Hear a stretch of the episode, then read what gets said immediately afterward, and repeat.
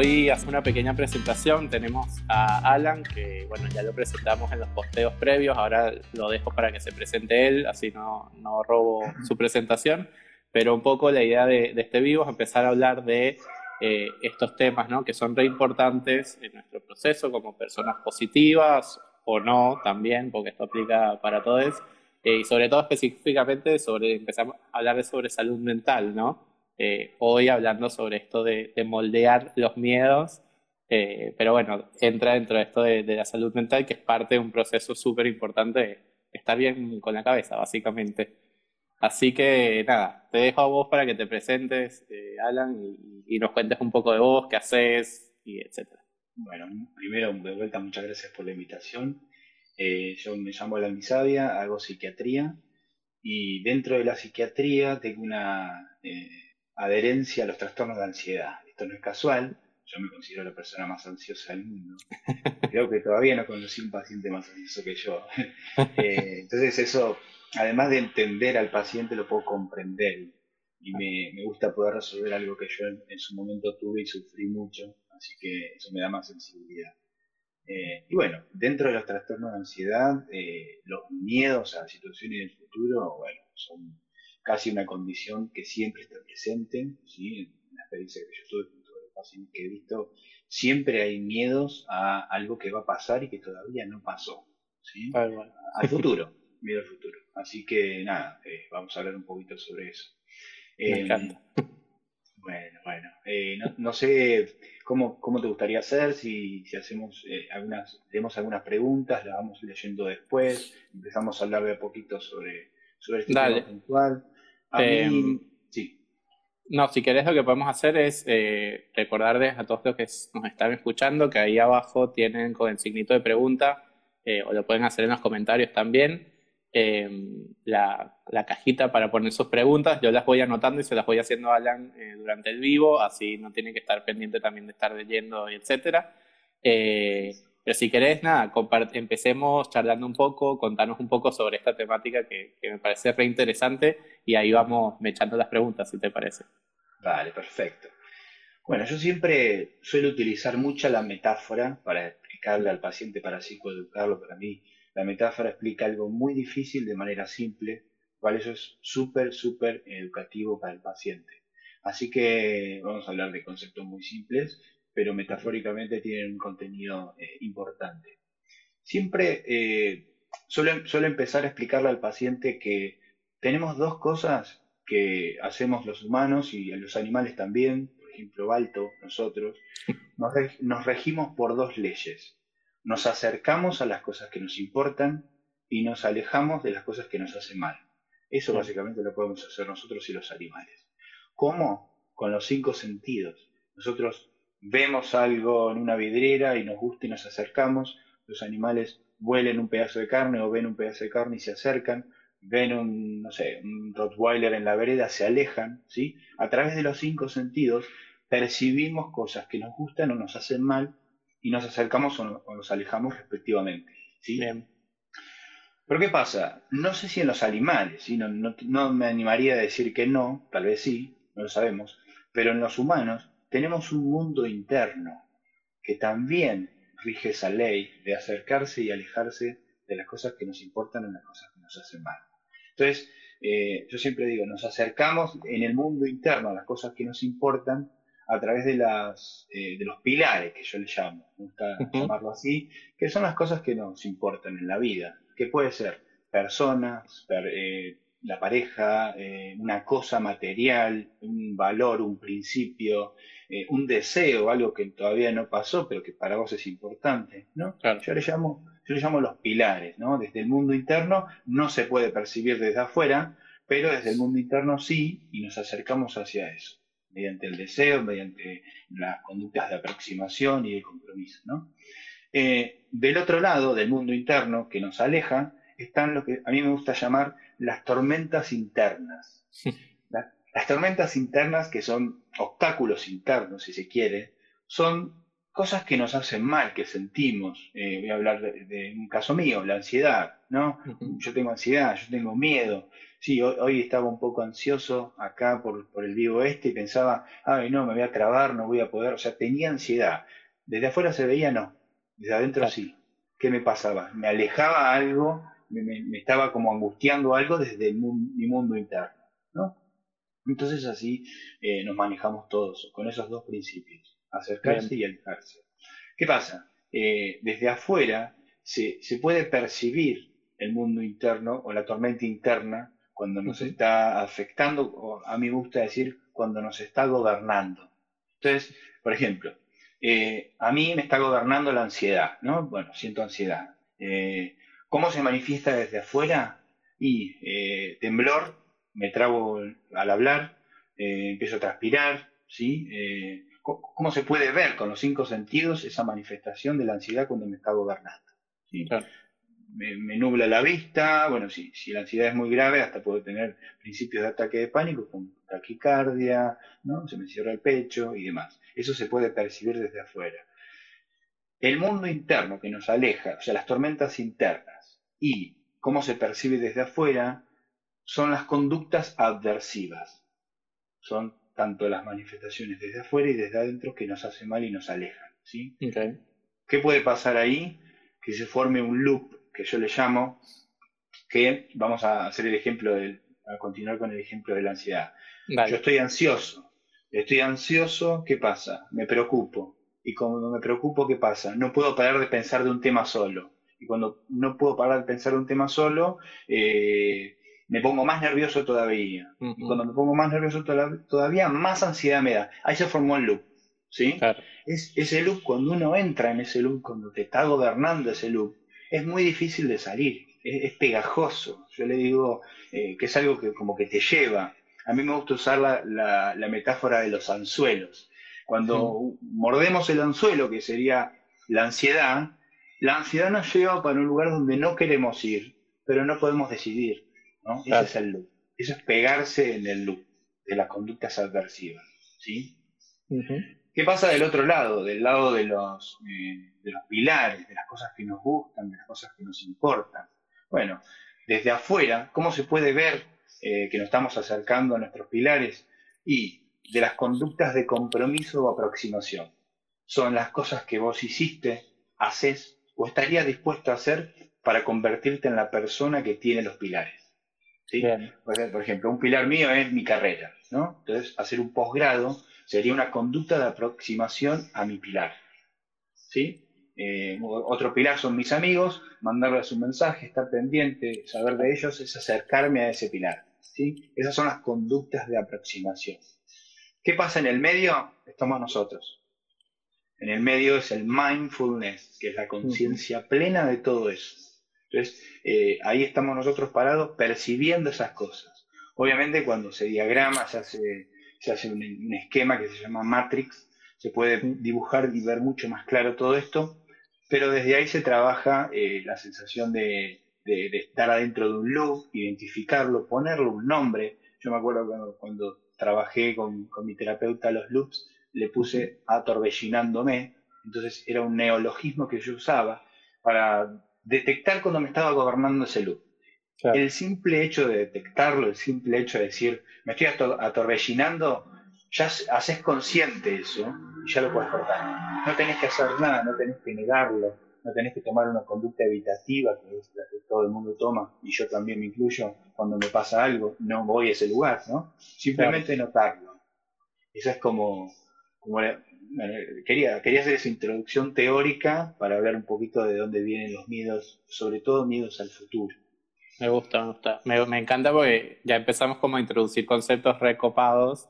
Me gustaría ir un, como un pasito atrás, un segundo, y para los que nos estén escuchando, ¿cómo definirías la ansiedad?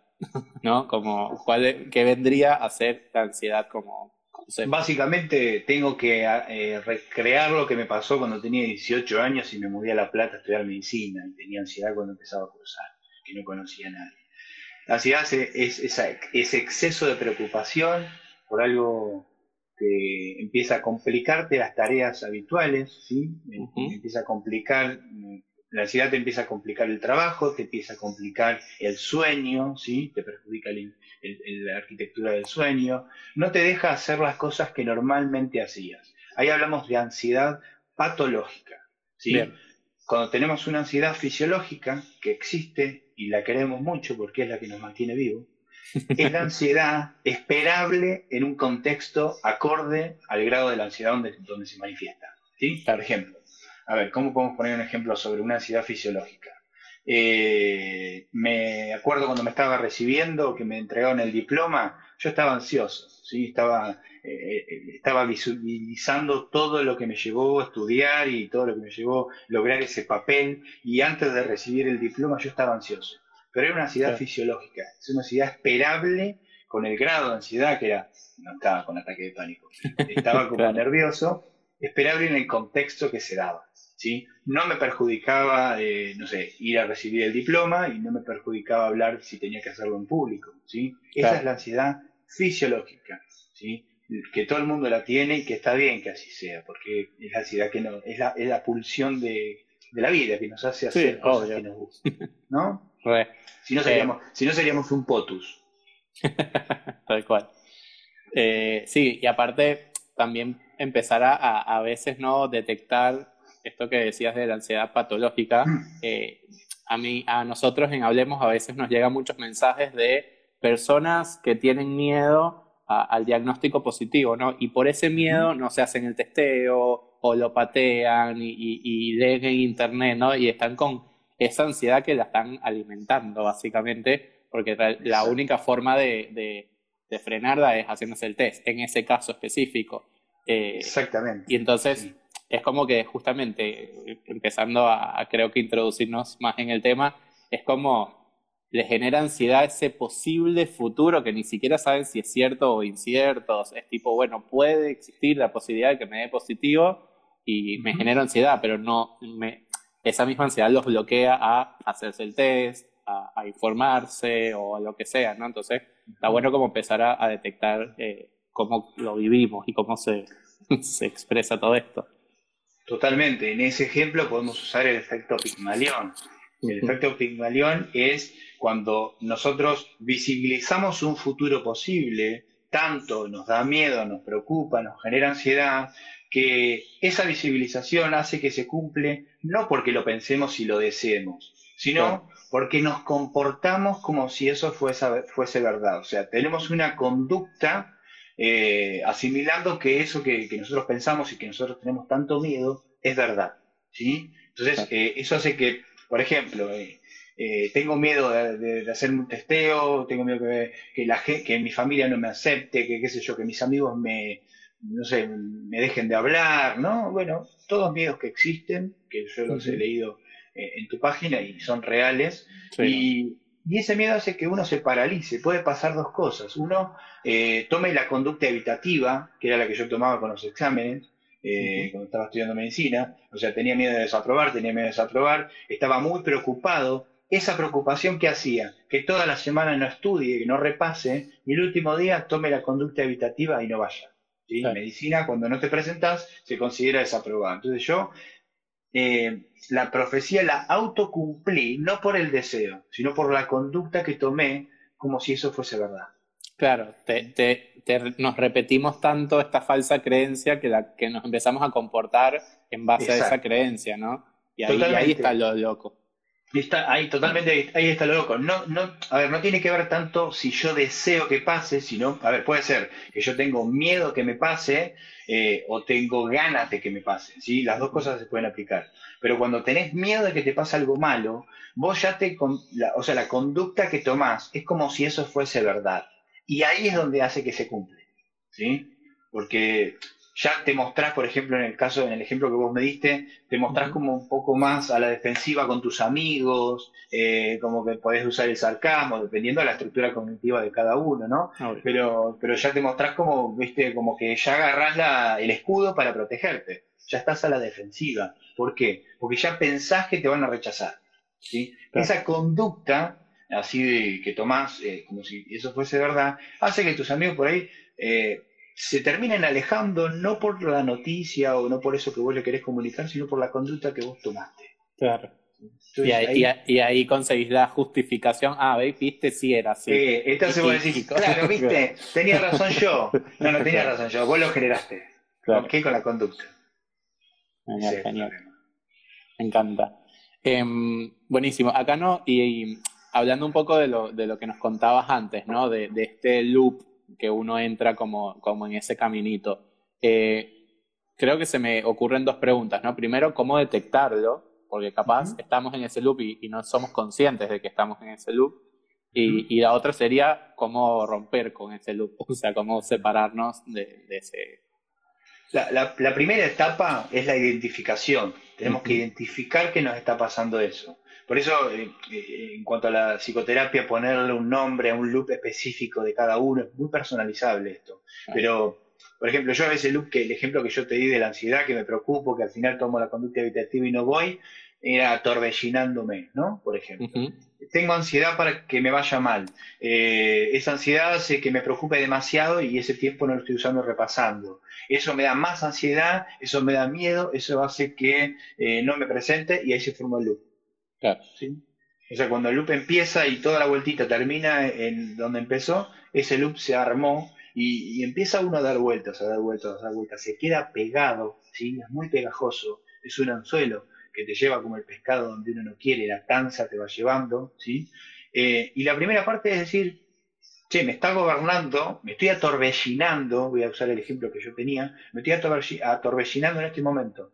El simple hecho de detectarlo, el simple hecho de saber que estás en ese loop, te hace cambiar de actitud.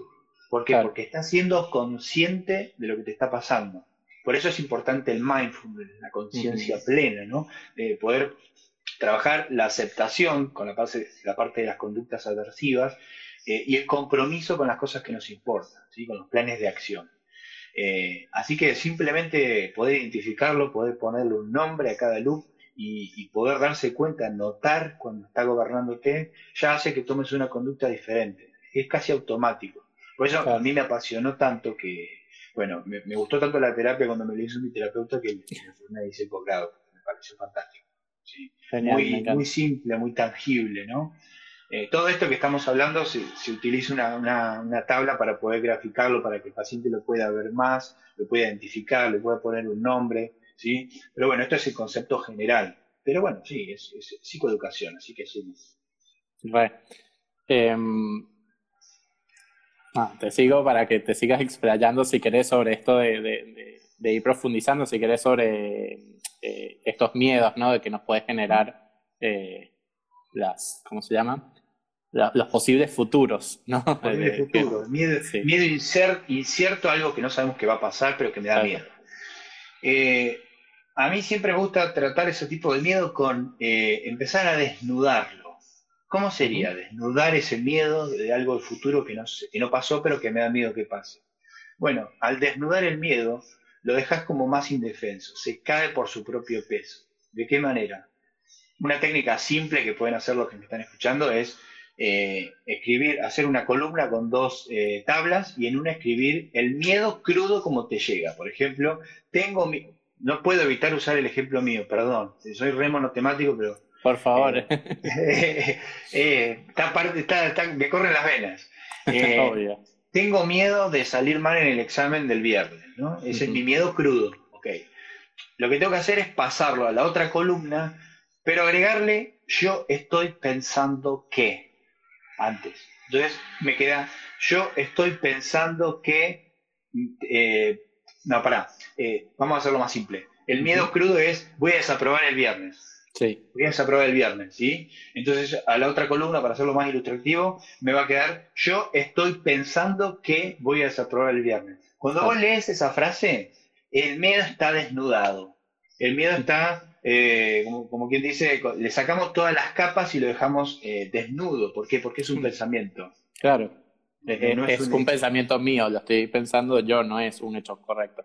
Entonces uno al leerlo dice, yo estoy pensando que voy a desaprobar el viernes. Ah, estoy pensando, no significa que eso va a ser verdad. Entonces ya automáticamente la conducta que vos tomás es distinta. Obviamente esto es un proceso de psicoeducación y hay que... Es un entrenamiento, es un entrenamiento. ¿sí? Como todo. como todo, sí, como toda la vida. básicamente.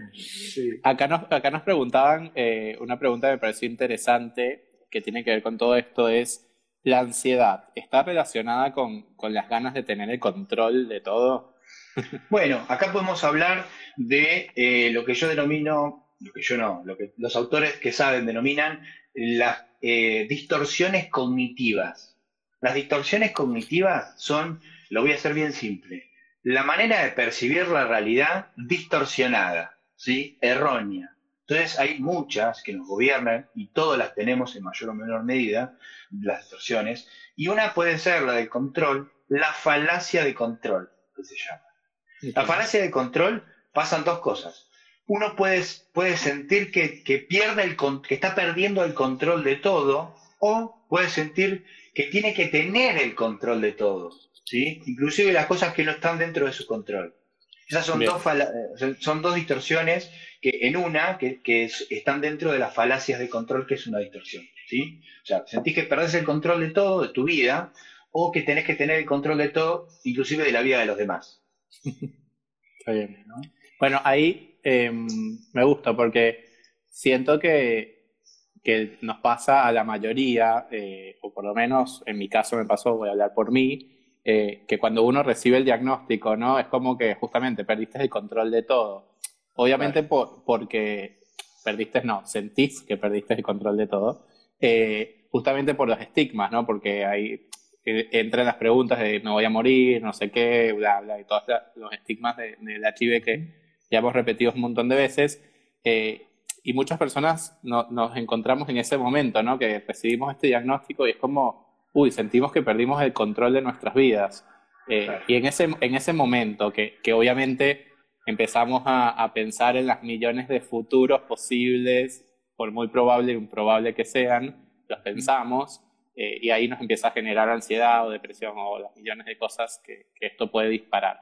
¿Qué podemos hacer ahí? O sea, ¿qué consejos eh, les darías a una persona que está en ese momento que siente que pierde el control? Bueno, la falacia de control, eh, una manera de, gestionarla es, es, poder poner en palabras eh, lo que está pasando. Esto se llama, esta técnica se llama eh, escritura expresiva. la, escritura expresiva es básicamente sentarte con una hoja y un papel, perdón, una hoja y un lápiz y escribir durante 20 minutos lo que sentís. Es básicamente desplegar todo como si lo estuvieras diciendo o diciéndoselo a alguien, sin ese bloqueo, sin esa sensación de, desnudarse ante alguien, ya sea un terapeuta, un amigo, lo que sea, no importa, en ese momento eh, es, muy fuerte lo que pasa y uno, eh, inclusive hasta puede pasar que hasta con un terapeuta esté con un filtro y esté bloqueado. Entonces, la lectura, la escritura expresiva le sirve para, para poder justamente expresar lo que está sintiendo sin ningún tipo de filtro. ¿sí? Acá no importa que, escriba con mayúscula, minúscula, con falta de ortografía, lo que sea. Acá el sentido de la, escritura expresiva es, poder poner en palabras lo que está sintiendo. Ese es el primer paso para ordenarse, ¿sí? Para, para, manifestar las emociones de manera cruda, le digo yo, sin ningún tipo de filtro. Estás vos y el papel, nada más. Bien. ¿no? Ese es como el primer paso, bajar a tierra, escribirlo, ponerlo en palabra. Y también otra cosa que, pasa en este proceso es eh, eliminar esa, esa tensión aguda ¿no? del momento, me imagino cuando uno recibe eh, o cuando lee eso, el, informe, ¿no? E-, esa tensión aguda, ese torbellino de emociones, me imagino, en la cabeza donde uno no puede no tener y tiene que no, que no tener las ideas claras ahí objetivamente. Entonces, con, la, técnica de la, escritura expresiva uno puede bajar eso, bajar un poquito a tierra, calmarse, calmar las aguas y expresar todo lo que está sintiendo.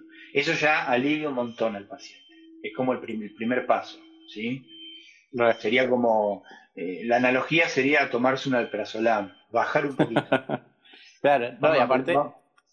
Eh, siento que te, que te, conecta un poco también con, con, el presente, ¿no? Con ese momento, con lo que mm. sentís, básicamente, ¿no? Porque eh, como descargar, yo lo he hecho, no sabía que se llamaba así ni que era un ejercicio, ah. pero a veces me pongo a escribir porque es como la forma que siento, como un cable a tierra, justamente. Es como, bueno, voy a soltar todo y después lo releo y cuando uno lo relee dice, ah, mira qué interesante lo que escribí acá o mira cómo estoy pensando, lo que fuese. Me parece que es una herramienta re interesante, no sabía que, que, que se llamaba así eh, o que se aplicaba de esta forma, pero me alegro. No me sorprende para nada tu intuición y tu inteligencia emocional. ¿eh? No, me asusté para nada que me digas eso. Otra cosa que sirve también, la, o sea, que puede funcionar con la escritura expresiva, es que uno va viendo cómo se va, cómo va moldeando solo con el correr de los tiempos lo que, lo que sintió. Eso es importante. ¿Para qué? Para romper con eh, con eso de pensar de que uno va a estar así toda la vida, ¿no? Que es uno de los pensamientos que los pacientes me suelen decir, cuando, sobre todo cuando están en depresión puntualmente. No, yo así toda la vida no voy a estar, no, yo no aguanto más, no quiero estar así toda la vida. ¿Por qué? Porque se proyectan como si fuera esta, la foto en el momento presente, como si fuera una película que la foto va a seguir siendo la misma. ¿sí? Ese es el problema, ¿no? Entonces con la, con la escritura expresiva uno... Eh, uno puede ver cómo se va, cómo va, cómo es tan dinámico ese cambio, y eso sirve y, lo hace más consciente para ver que no va a estar así toda la vida, es un momento, que pasa, ese proceso, que cambia. ¿sí? Por eso también es, es como terapéutico desde ese lado. Mirar para atrás en esa especie de diario que se puede formar con la escritura y ver cómo eh, dinámicamente fue cambiando las emociones. Eso le da una esperanza. Claro, exactamente. Es lo que se, desarrolla la, flexibilidad psicológica con ese tipo de, técnica. Me parece un punto súper importante porque eh, otra vez, obviamente siempre llevándolo al mundo de, ser positivo, una de, nuestras mayores cosas que nos pasa cuando estamos en ese momento de, incertidumbre, eh, que no sabemos qué nos va a pasar, de miedos por el tema de medicación, bueno, todos los estigmas que nos atacan, justamente eso, sentimos que estamos en un lugar re oscuro y que no tiene fin. Y es como que, nos, vamos a, nos vamos a mantener ahí siempre. Exacto. que, vas a, estar así toda la vida. Y eso es desgastante, ese, futuro es eh, demoledor, ¿sí? Entonces no, no, se lo hace fácil de llevar cuando pasa eso, cuando uno visualiza eso. Claro, porque, porque, porque si tenés eso en la cabeza de, bueno, e, esto lo voy a vivir siempre y esto va a ser mi realidad constante, y ahí entran pensamientos negativos, tipo, bueno, ¿para qué vale la pena vivir? Y todas las, cosas que, que la mente a veces puede ser nuestro peor enemigo, ¿no? Entonces, totalmente. Eh, esto, esto de, ver un poquito hacia atrás, como vos decís, y ver que las cosas cambian, porque cuando estamos en ese momento de oscuridad sentimos que nada cambia, pero realmente miras para atrás y decís, che, aprendí algo nuevo, ya sé que, no sé, VIH es distinto, ya sé que hoy en día hay tratamientos, eh, ya sé que hoy no lo podemos transmitir si estamos indetectables. Como que esos pequeños, a mí de información me sirvió un montón, fue como esto que, que me permitió ir avanzando, ¿no? Totalmente. Y esto podemos hacer una analogía con, la, con el paciente con depresión. En el paciente con depresión eh, visibiliza todo el futuro como si fuera un tubo y el final del tubo es la muerte. ¿sí? ¿Qué pasa? Nosotros, los que las personas que no tienen eh, depresión, tienen en el medio la vida, eh, eh, la vida laboral, la pareja, los proyectos, cualquier cosa, la, las mascotas, lo que sea. Cuando eso en la depresión no existe, lo único que, civiliza, que civiliza al futuro es la muerte, y que es algo de lo que nunca nadie nosotros vamos a escapar. Entonces, es algo fijo, seguro, y que sabemos que no va a llegar en algún momento, eh, pero en el estado depresivo se ve eso nada más. Entonces, el paciente depresivo dice, eh, no, no, estuve todo el día acostado, ¿para qué me voy a levantar? Si continúa la frase es, ¿para qué me voy a levantar si total me voy a morir?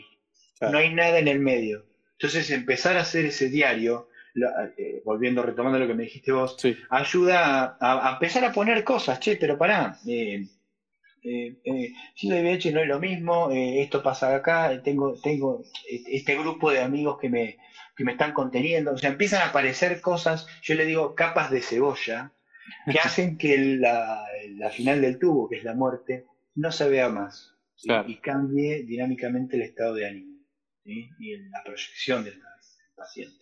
Claro, vas incorporando en tu visión y en tu creencia otras cosas que, que valoras y que te hacen feliz y no solo estar viendo el final. que retomando lo que hablamos al principio son los pilares. La familia, los amigos, las cosas que te importan. ¿sí? Empiezan a aparecer de vuelta, pero en la depresión desaparecen. ¿sí?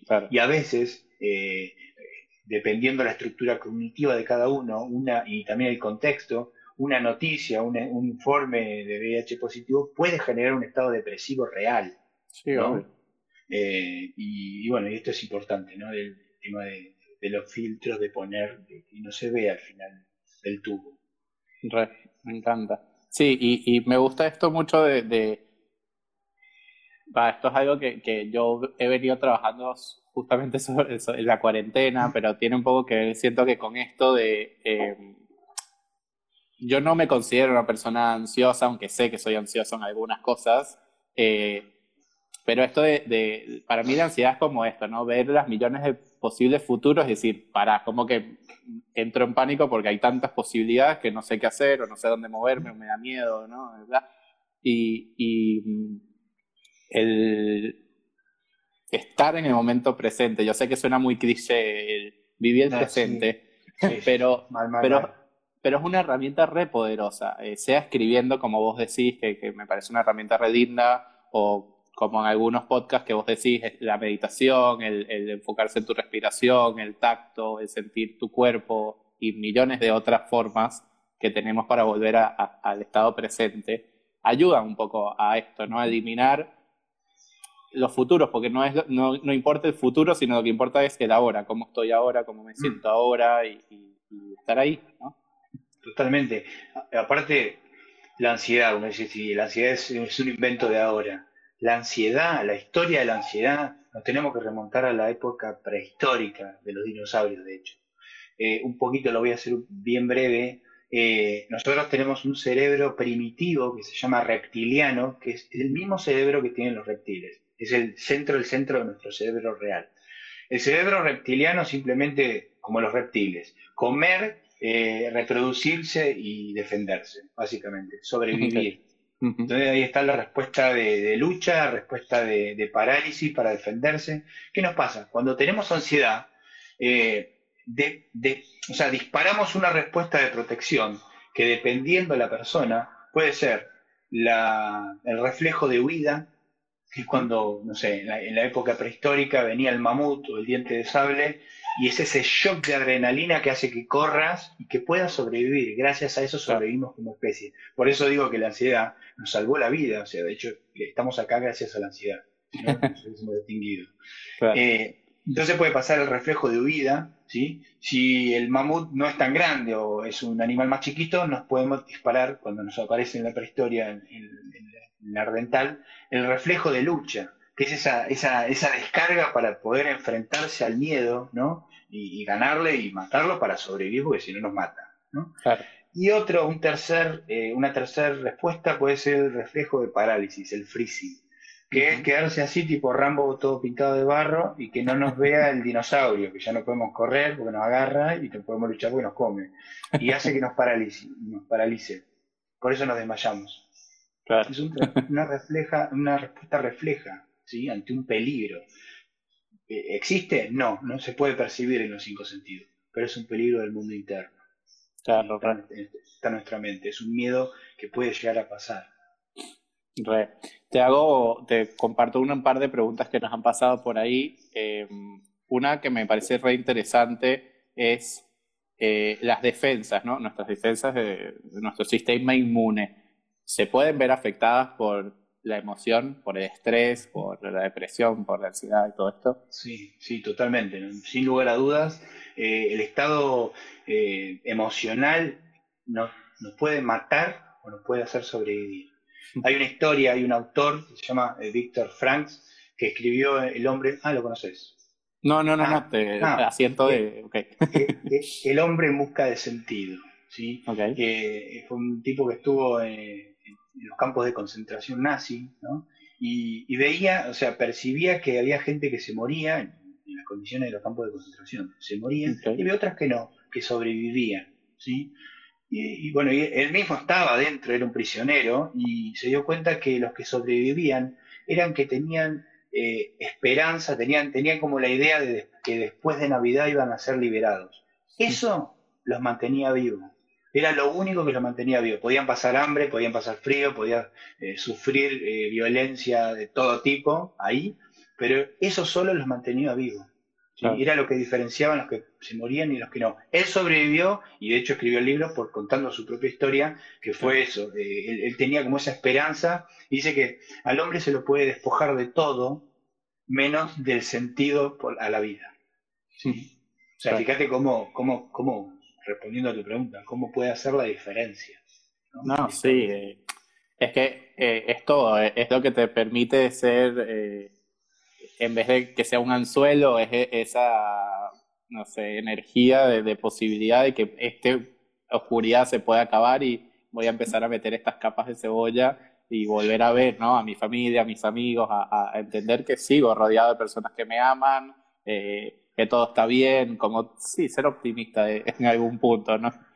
Totalmente. Yo lo, lo contrapuesto a, a, los anzuelos son los que yo llamo la brújula. ¿sí? La brújula son los planes de acción que te, te hacen aproximar a tu norte, que cada uno tendrá su propio norte, que son los pilares, pero cada, cada brújula tiene sus planes de acción. A ver, entonces vos te puedes preguntar, ¿qué hiciste hoy para acercarte a eso que te querés convertir, o a eso que querés cuidar, o a eso que te importa? ¿no? ¿Qué cosita hiciste? ¿Sí? Llamaste, mandaste un mensaje, cualquier cosita te va a ir de a poquito aproximando. Esas son las brújulas es como el ejemplo contrario de, los anzuelos, que nos llevan hacia los loops, hacia los lugares donde no queremos, hacia las conductas aversivas, ¿sí?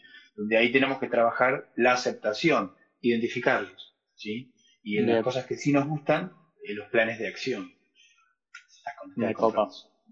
Me encanta, sí, sí. Eh, me acuerdo que, ay, no me acuerdo con quién lo habíamos charlado, eh, que también hacía que esta, esta un poco metáfora que como vos lo llamás, brújulas, y esta persona, creo que era con Nico, que hicimos un vivo con Nicolás Pell, que él habla de las microacciones, y es esto, ¿no? Es, este, ¿qué hice hoy para llegar a donde quiero estar, ¿no? Porque todos sabemos que todo es un proceso y que no es tipo, quiero estar bien, listo estoy, sino que, bueno, es un poquito a poco eh, ir construyendo esa realidad, ¿no? Porque en definitiva, la realidad que vivimos es la realidad que nosotros creamos, ¿no? Con, con todo esto que nos, que nos estás contando.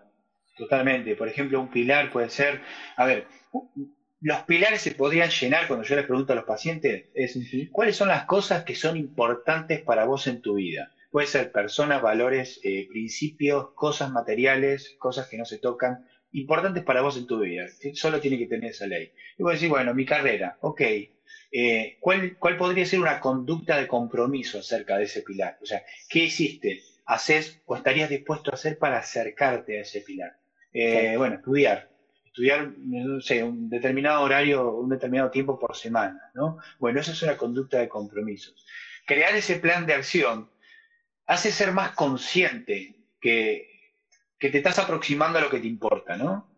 Y que te estás obviamente alejando de los loops. Pero los loops también es importante identificarlos, porque si vos no te das cuenta que estás en un loop, nunca podés salir por eso es importante desnudarlo, por eso yo lo que digo, eh, es importante estar en el medio y hacer ese mindfulness, esa conciencia plena, ese yo notando lo que está pasando. Tanto los planes de acción, como son, son las cosas buenas, como las conductas adversivas, son importantes notarlas. Y eso es lo que yo trato de, por ahí de, psicoeducar al paciente, ¿no? Que, que, que tenga esa herramienta, que, que, le sea más fácil poder decir, che, hoy me está gobernando el loop, me estoy atorbellinando bueno, pero está notándolo. Excelente, muy bien notado. ¿sí? Ya es un paso. Ya puede decir, no, pará, pará, estoy haciendo esto que me está alejando de lo que me importa. Cuando lo identifica, lo puede cambiar. Si no, no. Pero va a ser muy difícil, a menos que, o sea, que, lo ate. claro. Sí, acá, acá nos hacer un comentario eh, que me parece re, interesante y muy apropiado, ¿no? Que decían, mm. eh, como que para poder generar primero estas acciones, primero me tengo que, estoy yo, ¿no? Y definirme yo, porque si no sé qué quiero yo, no sé qué acciones tomar. Es como, primero viene ese trabajo un poco más interno eh, de, definir cuál es, cuál es, yo sé que vos lo llamás tipo anhelo y deseo, uno era más consciente, otro inconsciente. Si querés podemos hablar de eso para, ¿Cómo era la pregunta? ¿Cómo era la pregunta puntual? No, no era una pregunta, era más un ah, comentario ah. que, que, nos decían esto, ¿no? De, para poder primero tomar acciones, eh, el definirnos a nosotros mismos, eh, nada, como, como personas y entender qué es lo que queremos. Sí, no, no olvidemos que todas estas cosas que estamos hablando nos definen. Viste que hoy, hoy tocamos el tema de las distorsiones cognitivas, que son la manera de percibir la realidad. Una distorsión puede ser, por ejemplo, la designación global, que es utilizar un insulto para definirnos. Todos lo hacemos, yo también, ¿eh? eh qué boludo que soy, ah, mira cómo me equivoqué, soy un tarado. Estamos usando un insulto para definirnos a nosotros mismos. ¿Cuál es la consecuencia de eso? Que si lo repetimos, podemos llegar a creer que es cierto. Y si creemos que es cierto, nos comportamos como si fuera verdad. Eso, esto es una frase súper cliché, pero pasa. Yo lo he pensado, yo lo he creído, yo lo he creado. 100%. ¿no? Sí, sí, e, el poder de la palabra, ¿no? El, poder que, que, tiene el decir las cosas en voz alta, como vos decís, si, no, si me identifico con un insulto y lo hacemos repetitivo, en algún momento cree esa realidad y ahí volvemos. Totalmente. Y, la repetición es súper importante en salud mental, porque uno vive repitiendo mentalmente cosas que a veces pueden horadar nuestra autoestima, sobre todo. Por ejemplo, la analogía es una gota de agua no orada en la piedra por su fuerza, sino por su constancia. Vos podés poner una gotera, eh, eh, que caiga una gota por minuto, esperar 10.000 años, eh, no sé cómo va a ser, pero bueno, te vas a fijar y decís, che, ¿qué, qué agujero que hicieron en el mármol, ¿cómo puede ser que lo hicieron? Ah, la gota no lo hizo, sí lo hizo. ¿Pero por qué? Porque todos los días caía. Claro. Lo mismo pasa, esto se puede aplicar a cualquier cosa. Eh, por ejemplo, la violencia psicológica. Si te dicen, sos tarado, sos tarado, sos tarado, sos tarado, sos tarado, o si vos te lo repetís con la designación global vos mismo, y lo crees, y si lo crees, te comportás como si fueras tarado. ¿Sí? Y puedes correr el riesgo de no hacer algo que te gustó, eh, qué sé yo, de no estudiar una carrera que te gustó porque pensaste que no, iba, no te iba a dar, como todo el mundo dice a veces, ¿no? No me da. ¿Qué es no te da? ¿Cómo sabes que no te da? ¿No? Bueno, la designación global es una distorsión muy, muy invalidante, ¿sí? Te frena, te, evita que logres lo que te gusta y te quedes con las ganas. no nos olvidemos que todo el mundo se arrepiente de lo que no hace, no de lo que hace. Tal cual. Y en ese caso, ¿qué puedes hacer? cuando, cuando ya somos, si querés, entre comillas, víctimas de nuestro propio palabra y de nuestro propio juicio. Eh, porque también vuelvo a conectarlo con, con toda esta temática de, ser positivo. A veces los que más nos discriminamos o los que más estigma nos ponemos somos nosotros mismos, ¿no? Justamente porque nos los repitieron durante 30 años, los mismos estigmas, ¿no? La peste rosa, el HIV para putos promiscuos y, drogadictos. Entonces, eh, son creencias que, bueno, se construyeron, ya sea por la sociedad, porque uno se las repitió, porque las películas nos lo dijeron, era como el contexto nos alimentó de esa forma. Entonces, ¿qué podemos hacer en, ese caso como para romper con, con esto? Por ejemplo, otra distorsión cognitiva que puede ser muy frecuente y que se puede utilizar en tu ejemplo es la lectura de la mente. Vos decís, eh, un ejemplo gráfico es, estás, no sé, vas a una fiesta, están todos de negro y vos estás todo de blanco. ¿no? Entonces vos entrás y empezás a ver que, eh, bueno, te miran, obvio, y decís, che, están pensando que soy un ridículo, que no encajo, que estoy vestido así nomás, que estoy vestido mal, que estoy desencajado estás leyéndole la mente, o sea, ¿qué tenés? ¿Una máquina para leer la mente? No, no lo puedes hacer consciente, ¿sí? Parece un delirio, de hecho tiene un contenido deliroide esa distorsión cognitiva, pero uno no la, no la percibe como tal. Uno no dice, che, ¿cómo sé yo que ese está pensando que yo estoy eh, siendo ridículo en el baile? No, pero sin embargo es una distorsión que es súper frecuente, sobre todo en situaciones donde vos eh, tenés una noticia, volviendo al ejemplo tuyo, o, tenés un miedo que, que, reaccione mal, que te dejen, ¿no? Cuando, cuando tiene una consecuencia muy grave, vos pensás eh, que estás, que esa persona está pensando eso, o sea, le estás leyendo la mente. Y esa es una distorsión importante. ¿Cómo, cortás esa distorsión? Es súper simple. Le tenés que preguntar a esa persona. Te lo tiene que decir. A menos que la persona te lo diga, no puedes eh, suponer qué es lo que está pensando. Parece re obvio, pero todos, todos caemos en eso de, che, está pensando, mira cómo mira, o, cualquier cosita te, sirve para pensar, eso está pensando esa persona, ¿no? Eh, y, el, punto de corte es preguntarle, o sea, que de última que te lo diga, si lo está pensando. en este caso de la lectura de la mente, la pregunta es como la manera de, cortar con esa distorsión, ¿cierto? Fíjate que en todas las distorsiones lo, eh, lo tangible, lo objetivo, la visibilización, lo, poner un poco sobre la mesa es básicamente todas las técnicas. Algunas son de una manera, otras de otras, pero ser más consciente, como dijiste vos, volviendo al mindfulness, de lo que está pasando. Eh, algunos, bueno, la, escritura expresiva lo pones en palabras, eh, en la técnica del pensamiento polarizado, por ejemplo, que vamos caminando como si tuviéramos dos tachos y uno dice bien, el otro dice mal, Dios bien, diablo mal, buenísimo, horrible, y nosotros tenemos que clasificar todo lo que pasa en base a esas dos cosas, esos dos extremos. Entonces vos decís, sí, eh, no sé, me siento más o menos bien, pero no me gusta la nariz que me sobresale, que parece una montaña, y no, soy horrible. Pa, te clasificás como horrible, ¿sí? Porque no te cerró perfecto para entrar en el, en el cesto de lo bien. Y eso es un error, o sea, es un error, obviamente es un error. Es una distorsión importante porque lo, lo llevas al extremo, ¿sí? Al pensamiento y sobre todo la autopercepción. Por ejemplo, eh, no lo digo porque me van a odiar, ¿no? Lo llevas a, la peor consecuencia, ¿sí? O, te van a odiar o se van a alejar de vos si se lo decís, si le, si le decís que sos HIV positivo, o te van a amar y te van a querer. Y de esas dos opciones que elegís, y no, me, me van, se van a alejar y se van a, se van a escapar, ¿no? Tenés esas dos opciones. ¿Cómo, ¿Cómo podés cortar con esa con ese blanco y negro, con ese pensamiento polarizado? Con la técnica de los porcentajes, ¿sí? tenés que ser más específico. Fíjate que todo, todo es ser más específico.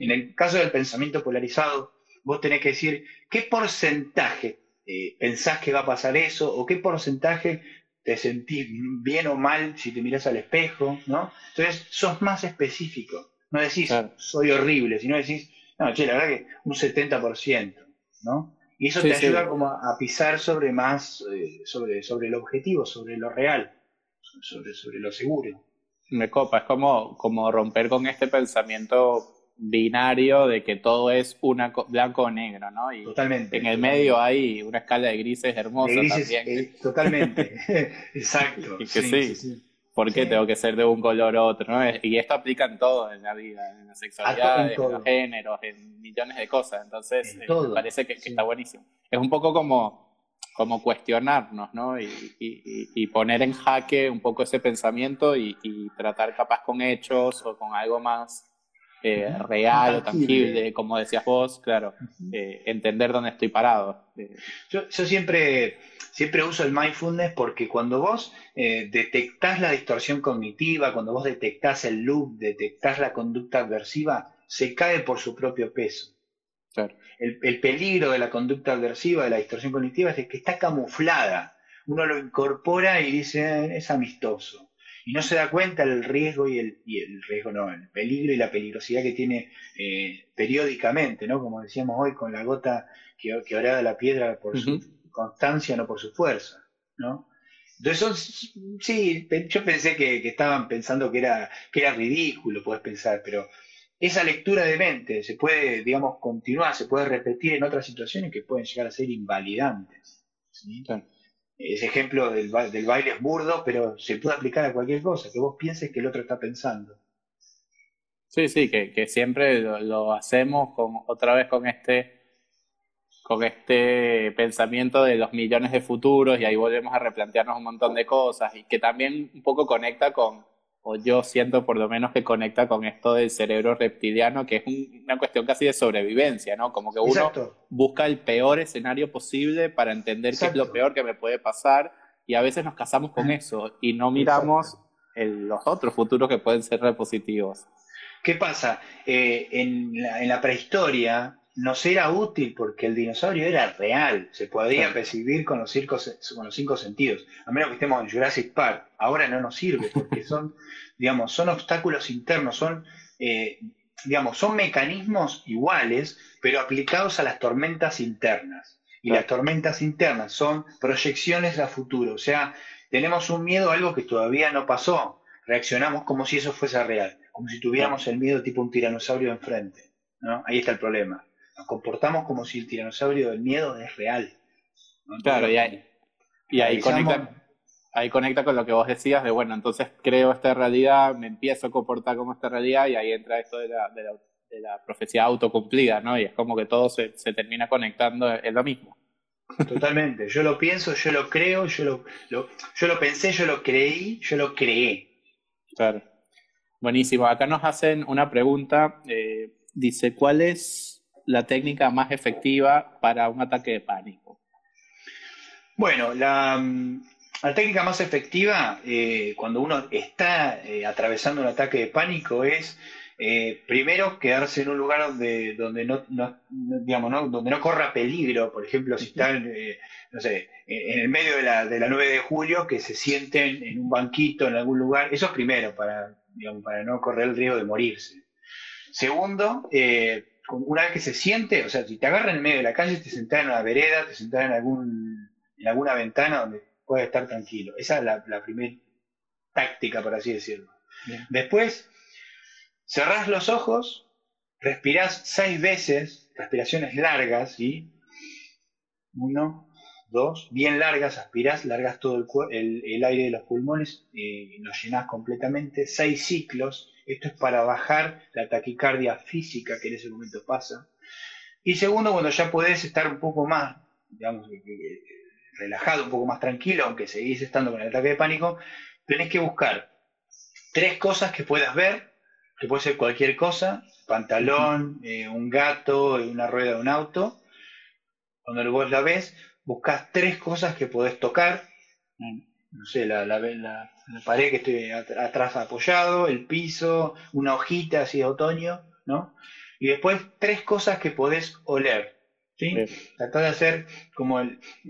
Tratá de sentir a ver qué, qué, olor podés percibir, si te acerca una roticería o si no sé si hay olor, qué sé yo, a calle, lo que sea. Buscás, detectás tres cosas.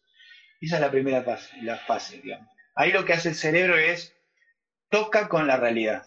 ¿sí? No es casual. No es casual que, que, sean cosas que se puedan ver, que se puedan tocar, que se puedan oler, que se puedan sentir con los cinco sentidos. Lo que hacemos ahí es salir de la tormenta interna y empezar a, pensar y ver y sentir con los cinco sentidos. De esa manera el ataque de pánico se puede reducir como si te tomaras un alprazolam en el momento. ¿sí? El, efecto es casi igual.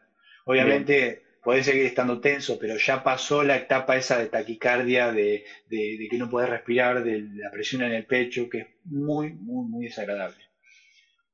Genial. Obviamente, si, ya después de hacer todo eso te sentís mejor, llamás a un amigo, lo que sea, para que venga donde estás y que te acompañe a tu casa. ¿sí? En el episodio agudo, tener esos tips es como lo, principal, el primer mecanismo de, defensa, por así decirlo.